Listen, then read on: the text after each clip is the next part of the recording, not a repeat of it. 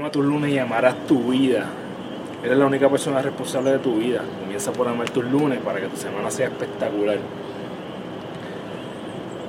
Esta semana quiero que te enfoques en las cosas que tal vez tú crees que te pesan, pero que en realidad son bendiciones que no mucha gente tiene oportunidad. Por ejemplo, hoy probablemente tú te estás preparando para ir a trabajar, pero no estás pensando, wow, no quiero trabajar, estoy molesto. Cuando la realidad es que hay tantas personas que desearían tener el trabajo que tú tienes, que no son tan privilegiados eh, o privilegiadas de tener eh, la dicha de trabajar hoy. A lo mejor estás molesto porque tienes que dar homeschooling a, a tu hijo. Hay personas que tal vez quisieran tener hijos y no pueden, tienes la dicha de tenerla.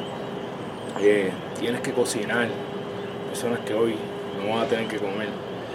En fin, cada vez que vayas a quejarte de algo, hoy o durante esta semana, piensa que lo que te está molestando ahora es la bendición que alguien quisiera tener. Así que recuerda que eres la única persona responsable de todo lo que pasa en tu vida, de la forma en que tú cumples tus sueños, desarrollando los hábitos que te acercan a ellos, porque tú eres tu hábito.